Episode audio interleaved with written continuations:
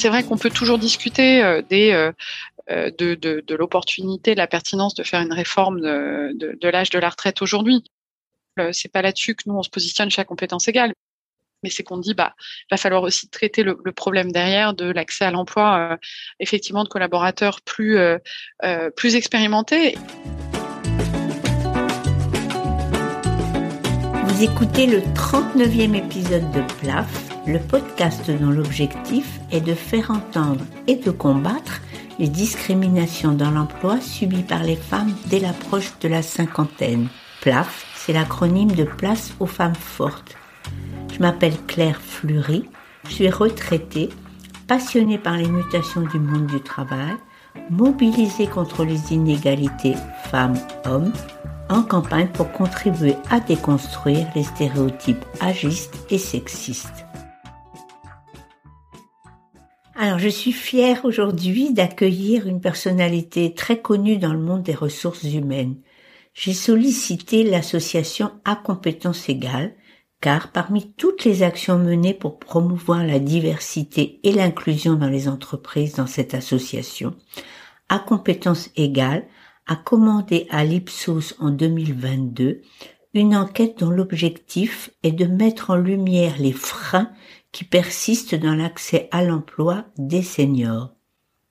Les résultats de cette enquête rebattent les cartes des idées reçues et j'avais très envie d'en savoir plus. C'est la présidente de l'association elle-même, Stéphanie Le Cerf, qui a répondu à mes questions, alors que j'imagine bien que sa fonction de DRH France de Page Group, entreprise internationale, lui laisse peu de disponibilité.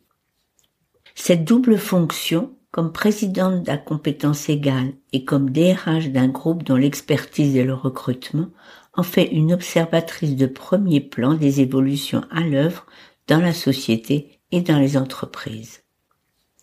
Je vous remercie vraiment d'avoir accepté cette invitation. Vous voulez peut-être commencer par nous présenter votre association? Compétences égales, c'est une association qu'on a créée il y a 15 ans, un peu plus de 15 ans, hein, maintenant c'est la 16e année, à l'époque, alors avec euh, surtout des, des, spécialistes du recrutement, mais aujourd'hui, c'est vraiment tous les professionnels des ressources humaines pour travailler sur tout ce qui touche la lutte contre toute forme de, de discrimination et puis au-delà de promouvoir la diversité. Donc, dans tous ces critères. Donc, on essaye d'aborder la question comme un tout de manière holistique parce que souvent, euh, les entreprises qui sont ouvertes à, à une forme de, de, diversité, elles le sont ouvertes sur toutes parce qu'elles en ont très bien vu la richesse et l'importance de l'inclusion. Mais on le fait aussi par critères euh, parce que euh, bah, les, besoins, les réponses qu'on va avoir en fonction euh, de, de, de, certains critères vont pas être les mêmes. Parmi les 24 motifs de discrimination que l'association a répertoriés, l'âge figure en bonne place. Et c'est sûrement une des raisons pour lesquelles l'association a commandé à Ipsos une étude dont le titre est Les seniors et l'accès à l'emploi 2022. Donc c'est une belle étude où on a interrogé à la fois 500 personnes euh, qui euh, euh, sont très expérimentées, puis 500 recruteurs en entreprise ou en cabinet. Et donc ce, cette approche, ces regards croisés pour nous, c'est un élément qui est essentiel parce que justement ça nous permet de confronter un peu les perceptions puis euh, essayer de contribuer au sein de la compétence égale à répondre à cette question qui nous semble essentielle aujourd'hui euh, de l'emploi euh, en deuxième partie de carrière dans un contexte où effectivement on a une pénurie de compétences fortes, où on a effectivement un, un, âge de la retraite qui va reculer, mais avant tout, voilà, on a une démographie qui, qui évolue, on a des âges de, de, la vie qui, qui évoluent aussi. Et nous, notre, euh, notre attention dans l'étude, elle s'est vraiment portée sur cette euh, situation de l'accès à l'emploi. La partie qui est la plus euh, sensible et qui est parfois un peu trop oubliée, c'est la partie recrutement. Est-ce que vous pensez que la discrimination due à l'âge est la discrimination la plus importante au niveau des recrutements? Vraiment, je ne saurais pas dire. Par contre, qu'elle existe et qu'il y ait des biais, des stéréotypes ou même des problématiques un peu plus objectives quand on arrive en deuxième partie de carrière, c'est vrai. Hein. On pose la question dans le baromètre et de savoir s'il y a voilà des freins à l'embauche de personnes qui auraient euh, plus de 50 ans. Euh, et effectivement, euh, les freins qui sont exprimés par les personnes concernées ou par les recruteurs sont pas exactement les mêmes, mais on voit euh, revenir notamment chez les recruteurs la crainte de pas réussir à intégrer une personne dans une équipe plus jeune, et puis on a aussi un peu la crainte de, d'une non adaptation aux nouvelles technologies, par exemple. Et ça, je trouve que c'est un, un, un exemple intéressant parce que cette crainte-là, elle repose sur deux facteurs. Le premier facteur, ça va être vraiment un, phénomène de stéréotype. Euh, pourquoi, euh, comme on, aurait passé un certain âge, on serait moins euh, familier avec les nouvelles technologies, surtout que ça fait quand même 10-15 ans hein, maintenant qu'on est passé dans l'ère du digital. Et par contre, il y a une réalité qu'il faut pas ignorer et, qui est réelle, c'est que les formations en entreprise et pendant les carrières, hein, quand on est en poste, elles sont beaucoup moins allouées en milieu ou en fin de carrière qu'au début. Et donc, c'est vrai qu'on a vu que les budgets des entreprises pour former sur un certain nombre de nouvelles technologies, de nouveaux outils, bah, ils sont d'abord alloués aux plus jeunes ou à personnes en mobilité, et qu'on se dit que passer un certain âge, à quoi bon former parce que la personne connaît son poste et puis finalement, elle va pas en avoir besoin. On a 10 points de retard sur les autres pays européens en termes de taux d'emploi des seniors euh, ou des personnes de plus de 50 ans et c'est un vrai problème. Mais vous n'avez pas encore évoqué l'idée que les plus expérimentés coûteraient trop cher.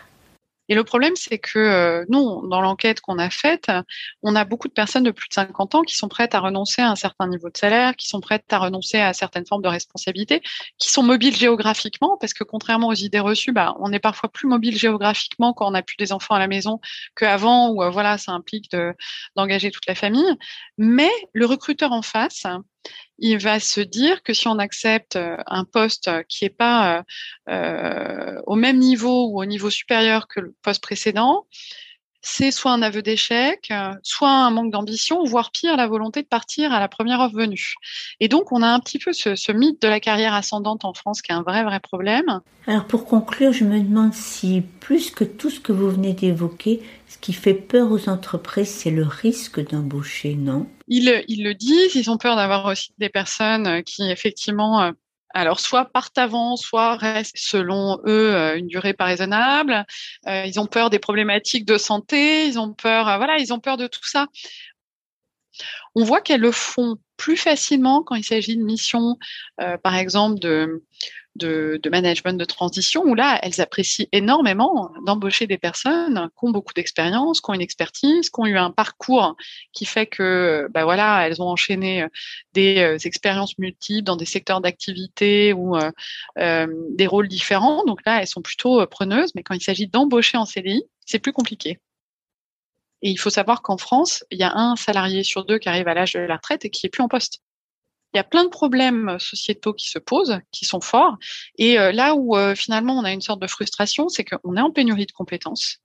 Et pour autant, le ressenti à la fois des recruteurs, donc c'est eux quand même qui sont à la manœuvre sur le recrutement, et des personnes expérimentées, c'est que ça bouge pas autant que ça devrait bouger pour elles. Il y a un vrai besoin aujourd'hui, euh, selon la plupart des personnes qu'on a interrogées, que ce soit les recruteurs ou les candidats, de mettre en place des actions incitatives pour pousser euh, les entreprises à embaucher.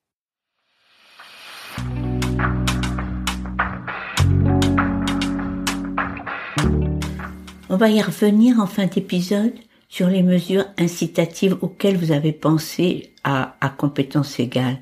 Mais d'abord, je sais qu'il vous tenait à cœur de dire que tous les chercheurs d'emploi expérimentés ne sont pas tous logés à la même enseigne on voit des vraies différences. Hein.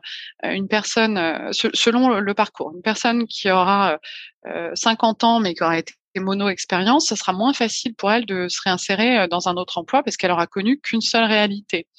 Une personne qui sera plus âgée mais qui aura changé régulièrement soit d'environnement, donc d'entreprise, soit de poste, hein, même au sein d'une entreprise, et qui en permanence va développer ses compétences transférables, transversales, parce qu'elle saura basculer d'un rôle à un autre, ça sera plus facile pour elle. On voit aussi des vraies différences entre les hommes et les femmes, euh, parce que les femmes, euh, quand elles arrivent à 50 ans, euh, souvent elles ont eu des interruptions de carrière liées aux enfants, elles ont dû faire face à beaucoup plus d'obstacles sur leur parcours que les hommes, et elles vont se retrouver parfois dans une situation où on va leur proposer des postes avec beaucoup moins de responsabilités ou des niveaux de salaire qui correspondent pas à ce qu'elles auraient dû avoir vu leur niveau d'expertise et de compétences. Et puis après, on a des réalités qui sont différentes selon les postes aussi. un certain nombre de personnes qui vont être sur des missions répétitives ou sur des missions pénibles des fonctions euh, qui peuvent présenter euh, plus de difficultés et de fatigabilité. Et là, euh, si on leur demande de continuer à faire exactement la même chose et qu'on dira, bah quand même, tu portes moins de charges qu'avant, bah, il y a une injustice parce qu'on ne tient pas compte de leur état de santé. Or, l'entreprise, dans l'inclusion, elle devrait aussi bien penser aux contraintes que rencontrent des parents ou des personnes qui euh, se retrouvent euh, dans, certaines situations difficiles. Je pense notamment avec l'émergence du télétravail, on voit apparaître des problématiques de diversité selon que les gens habitent euh, dans des endroits confortables, avec des pièces où ils peuvent s'isoler, etc., où ils peuvent travailler normalement. Et là, on voit une discrimination qui est en train d'augmenter effectivement à l'encontre euh, de plus jeunes qui sont souvent amenés à vivre en colocation ou de femmes qui vont se retrouver à gérer les enfants en même temps qu'elles travaillent ou de parents, hein, parce que ça arrive à des, des pères aussi. Euh. Et on va avoir euh, de l'autre côté effectivement des seniors à qui on va demander de continuer à travailler avec exactement les mêmes conditions de travail alors qu'on doit tenir compte de l'état de santé. Et là, il y a une belle initiative qui a été lancée par L'Oréal et le Club Landois, euh, qui euh, est un engagement pour euh, l'emploi des personnes de plus de 50 ans d'entreprise. Nous, chez Michael Page, on l'a signé et on l'a signé avec un certain nombre d'entreprises et c'est très intéressant parce qu'on a voilà des sessions de travail, de partage de bonnes pratiques pour pouvoir ensemble avancer euh, sur ces sujets et on parle tout aussi bien des problématiques de recrutement que de formation, mais aussi de santé, euh, sans éluder le fait que pas avoir cette bienveillance de prendre en compte, alors c'est pas les problèmes, mais en tout cas la fatigabilité euh, sur certains postes qu'on occupe depuis des années, ça serait très injuste parce que cette usure, elle est pas liée forcément, moi l'état de santé, elle est liée à la durée dans le poste, qui fait que voilà, au bout d'un certain nombre d'années, forcément ça use et il faut pouvoir apporter une réponse.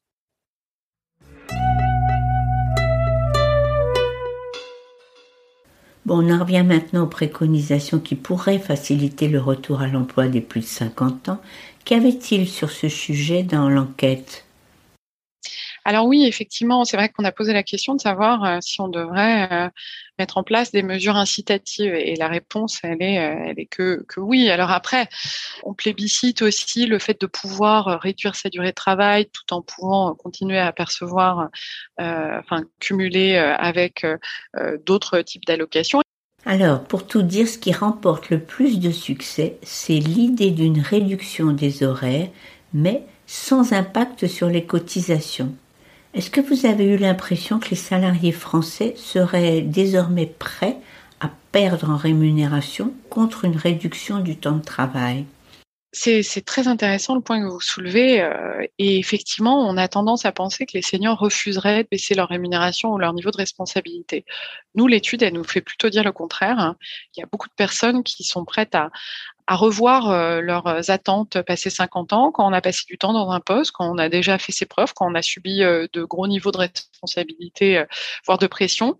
il y a vraiment une, un souhait passé 50 ans de pouvoir éventuellement lever le pied, passer à autre chose, cumuler avec la vie personnelle. Vous souleviez le, la question des aidants. cette question de s'occuper de ses parents, etc., elle augmente aussi naturellement avec le fait que les durées de vie s'allongent. On a vu récemment la dirigeante de la RATP euh, décidé de, cesser ses fonctions pour s'occuper de ses propres parents et c'était un signal très très fort euh, qui a été envoyé et très positif. Or, euh, je pense qu'en fait, c'est pas les seniors qui sont pas prêts à faire cette, ces efforts-là. C'est plutôt la projection de la société sur ce qu'elle estime, ce qui devrait être leurs attentes sur le sujet. Or, moi, j'ai le sentiment, et je vous le disais tout à l'heure, ça, c'est ce fameux mythe de la, carrière ascendante. On se dit non, mais c'est pas possible. Passer 50 ans, on doit être ambitieux, on doit vouloir le poste du dessus, et finalement, vouloir faire autre chose, vouloir prendre du temps pour soi, ça serait une forme de manque d'ambition ce qui est complètement faux. Et je pense que ça va prendre du temps, tout comme ça a pris du temps sur les attentes qu'ont euh, euh, permis d'amener les nouvelles générations et qui, qui touchent l'ensemble des collaborateurs, hein, maintenant pas seulement les nouvelles générations. Je pense que le fait de se dire il y a plusieurs étapes dans la vie professionnelle et la dernière étape, c'est pas forcément euh, de vouloir continuer à évoluer euh, de manière euh, verticale, mais c'est plus effectivement de pouvoir contribuer différemment que suite à ce baromètre, on a fait une série de recommandations euh, sur quatre axes. Le premier axe, euh, c'est vraiment d'encourager le recrutement euh, des personnes de plus de 45 ou 50 ans, parce qu'il y a certains recruteurs qui parlent de 45, là on va plus évoquer les 50-55 ans, mais il nous semble essentiel qu'il y ait une incitation pour les entreprises. Alors, alors je voudrais bien citer un des chiffres mis en évidence dans l'enquête. À la question demandant aux recruteurs seriez-vous favorable à un dispositif légal imposant aux entreprises de recruter des seniors? Eh bien, ce sera le chiffre plaf de l'épisode, car la réponse ne manque pas d'étonner.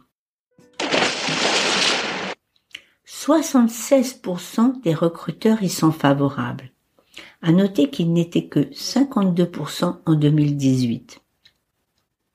Alors excusez-moi, je vous ai interrompu. Vous vouliez parler d'une deuxième série de mesures.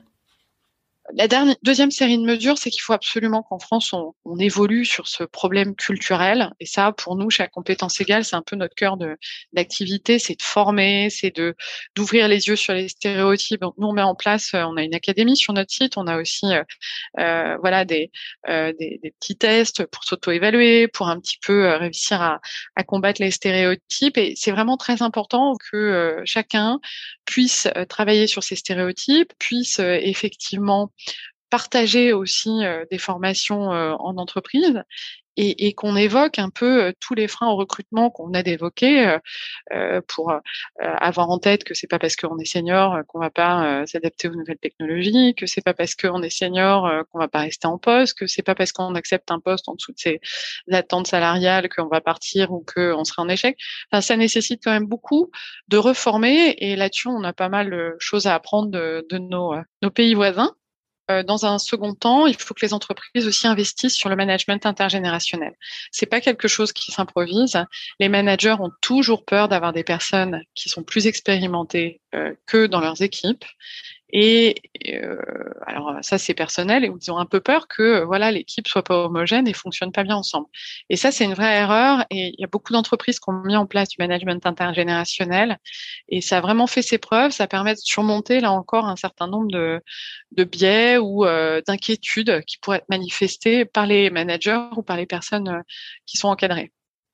En troisième axe, vous vouliez évoquer l'importance de la formation en fait, la formation en matière de diversité, elle est essentielle et c'est vrai que il faut euh, la faire à tous les niveaux. Et donc, il faut faire des formations de l'ensemble des collaborateurs euh, sur toutes les questions de diversité et inclusion en entreprise. Je pense qu'il faut que les entreprises affichent euh, clairement leurs valeurs sur le sujet. Et par ailleurs, il faut que les managers soient formés parce que euh, tout ça, c'est pas implicite. Il faut vraiment travailler. Euh, c'est comme sur ces stéréotypes, on est tous persuadés qu'on n'en a pas. Et c'est en travaillant, euh, en, en, en, se confrontant euh, et puis en le traitant euh, à la fois avec sérieux, mais même avec humour, parce que parfois, il faut aussi pouvoir se rendre compte qu'il y a des situations qui sont amusantes parce que on a des biais qui nous piègent on peut pas être dans l'incantation. Dans la diversité, dans l'inclusion, euh, il faut former, il faut prendre le temps de former, il euh, faut, aussi se mettre euh, d'accord sur des valeurs communes. Si on ne forme pas sur ces sujets, les choses qui ne sont pas dites ne peuvent pas être comprises par l'ensemble des collaborateurs. Notre dernier axe ne concerne pas les entreprises, mais les collaborateurs expérimentés, qui eux aussi doivent se prendre en main.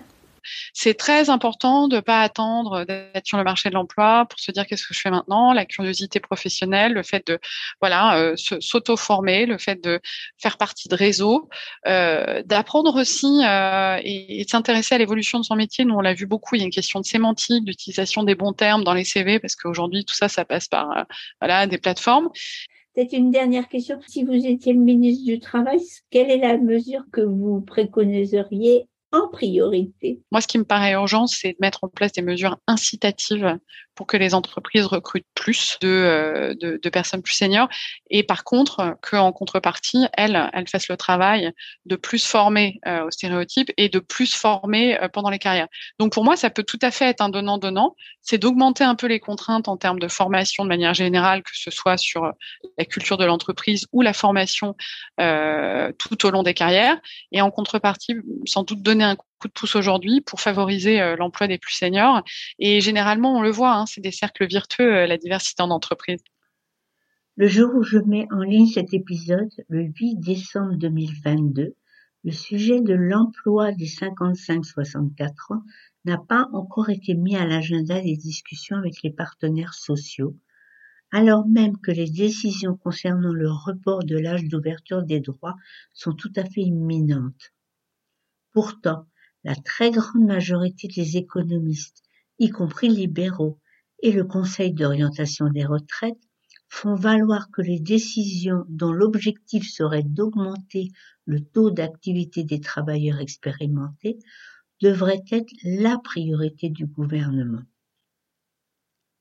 Merci mille fois à mon invité pour ses analyses éclairantes et pour le choix du thème de l'enquête commandée auprès d'Ipsos.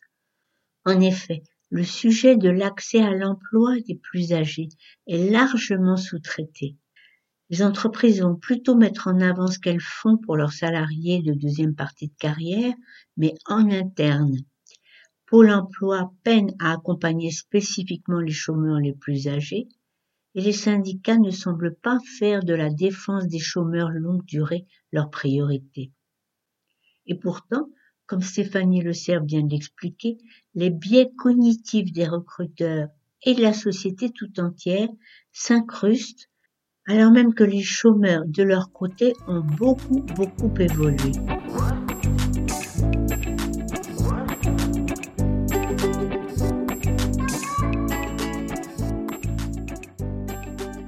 Dernier épisode de 2022, le 18 décembre prochain, car il n'y aura pas d'épisode le 28 décembre. Je vous ferai écouter un témoignage bouleversant celui de Patricia avec laquelle j'ai correspondu toute l'année par mail. À 56 ans, Patricia n'a jamais eu de CDI, malgré tous ses efforts pour se former et progresser.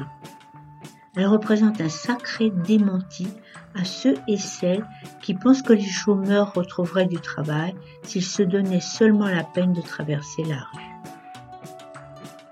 D'ici là, je vous souhaite de bons jours devant la cheminée si vous avez la chance d'en avoir une et j'espère vous retrouver au plus vite le 18 prochain.